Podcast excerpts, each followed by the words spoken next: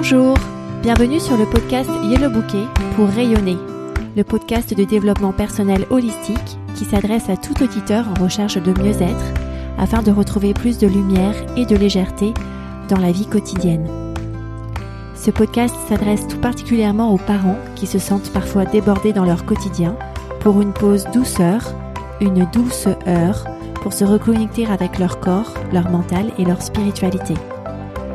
Je suis Jenny Dahan, créatrice de yellowbouquet.com, mon activité de coaching, et je suis ravie de discuter avec vous aujourd'hui.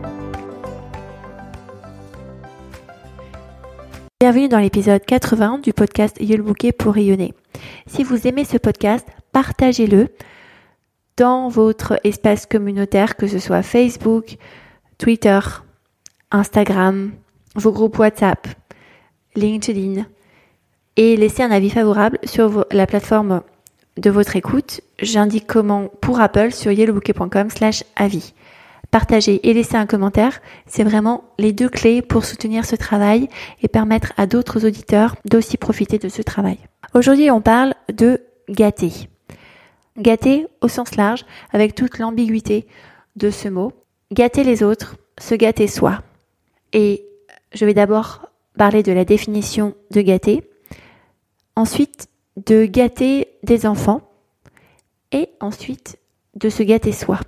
Alors gâter, c'est selon la définition du petit Robert, détériorer en pourrissant ou bien priver de sa beauté et de ses qualités naturelles quelque chose, enrayer la bonne marche ou les possibilités de succès, ou diminuer, détruire en supprimant l'effet agréable de quelque chose ou de quelqu'un.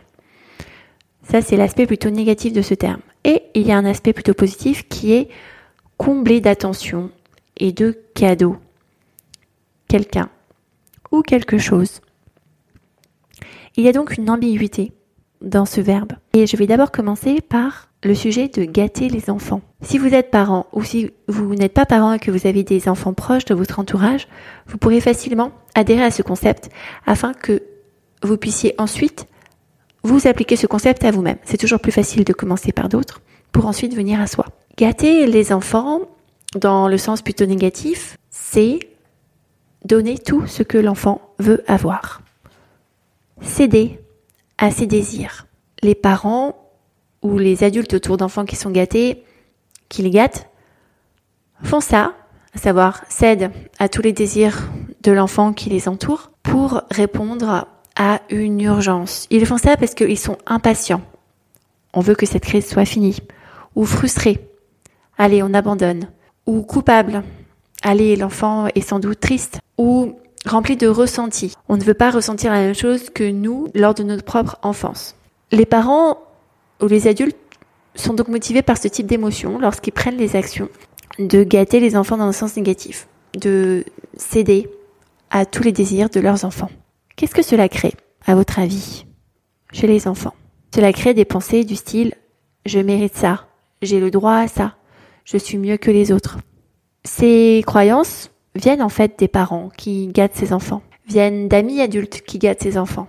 Les parents sont ceux qui changent et qui façonnent le personnage de leur enfant et son caractère. Bref, l'adulte agit en étant motivé par des émotions négatives. Ceci est très différent de gâter par amour. Gâter dans le sens de combler quelqu'un d'attention, de cadeaux. On peut gâter par amour. On peut gâter en ne réagissant pas à une émotion négative, mais en le faisant rempli d'émotions positives. En disant je t'aime et je te dis oui, ou bien je t'aime et je te dis non. Quand tu auras fait des efforts, alors tu mériteras ce cadeau. Là, on dit je t'aime et je te donne des limites. Quand tu te comporteras mal avec ton frère, alors tu ne pourras pas aller voir ton copain. Là, on dit je t'aime, on pose des limites et on donne des conséquences. Quand tu feras des efforts et que tu auras fait toutes tes tâches, alors je te donnerai ce jouet auquel tu, tiens tant. Là, on crée des limites avec des conséquences positives. On peut sentir qu'on est un adulte qui agit par amour pour guetter son enfant, parce que c'est une émotion qui est positive, une émotion expansive. On n'est pas à l'urgence de répondre à un besoin de l'enfant et de s'en débarrasser vite fait, en disant allez comme ça ce sera fait. Ou on n'est pas motivé par la frustration, avec la pensée j'abandonne maintenant, je lui donne maintenant ce qu'il veut. Ou de culpabilité. Allez, il est peut-être triste. Ou de ressentiment.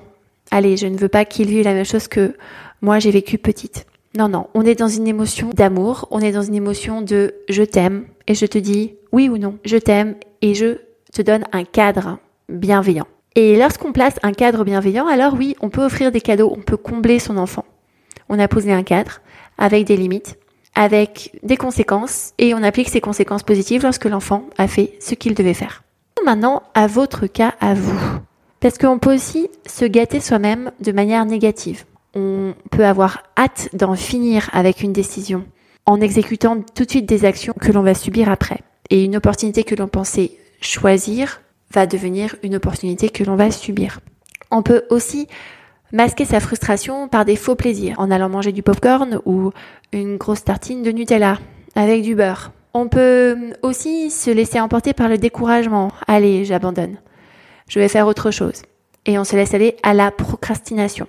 On peut aussi se laisser emporter par les distractions pour couvrir de la tristesse ou pour couvrir une envie de ne pas ressentir la même peine qu'avant. On se donne des faux plaisirs et on satisfait notre cerveau primaire. Mais c'est un faux oui qui ne permet pas une vraie croissance.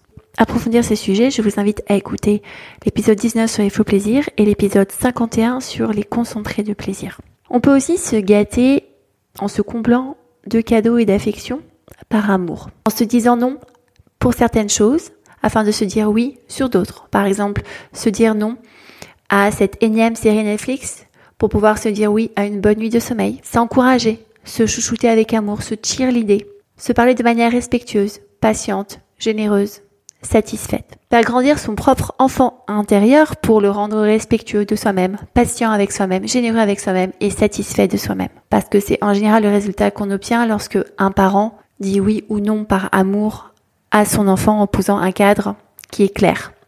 L'enfant devient alors respectueux, patient, généreux et satisfait de sa propre vie. Au contraire d'enfants gâtés dans un terme plus négatif avec une profusion de je mérite ça, j'ai le droit à tout, je suis meilleur que les autres, qui peut créer des attitudes irrespectueuses, impatientes, de rareté et d'insatisfaction permanente. Donc lorsque vous vous gâtez, lorsque vous gâtez votre propre enfant intérieur en posant un cadre bienveillant, avec aussi des limites et des conséquences pour vous-même, eh bien vous vous dites oui ou non par amour et c'est expansif. Au niveau du corps, je vous invite à identifier lorsque vous avez cet amour expansif à l'intérieur de vous. Votre poitrine a sans doute tendance à s'ouvrir. Vous avez tendance à vous ouvrir à ce qui vous entoure, à vos expériences sensorielles. Lorsque vous prenez une action avec cette attitude corporelle, alors vous savez que vous êtes dans le bon chemin pour vous gâter dans le bon sens du terme. Au niveau du mental, cultivez les pensées du style je m'aime et je me dis oui ou non par amour. Et au niveau spirituel, nous vivons dans une société où le manque est omniprésent. Lorsque vous couchez le soir, vous vous dites je n'ai pas assez fait dans la journée. Lorsque vous vous réveillez le matin, vous vous dites sans doute je n'ai pas assez dormi. La culture du manque est omniprésente et paradoxalement, à cause de cette culture du manque, je n'ai pas assez de temps, je n'ai pas assez fait, eh bien, on compense ça par une profusion d'abondance matérielle.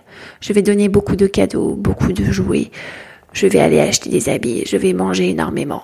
Donc c'est une culture de l'abondance matérielle qui vient compenser une rareté immatérielle. Comprendre que l'on peut se réaliser soi-même, qu'on a tout ce qu'il faut pour se réaliser soi-même, que la réponse est en nous et que en se changeant à l'intérieur de nous, alors on peut changer l'extérieur. On commence à faire une transition vers une culture d'abondance immatérielle. Je suis tout, je suis assez, j'ai assez et ça donne lieu probablement à une certaine frugalité matérielle. On a besoin de moins de choses matérielles, à savoir moins manger, de choses grasses par exemple, moins acheter d'habits, d'objets décoratifs pour se sentir bien dans sa peau, dans son corps.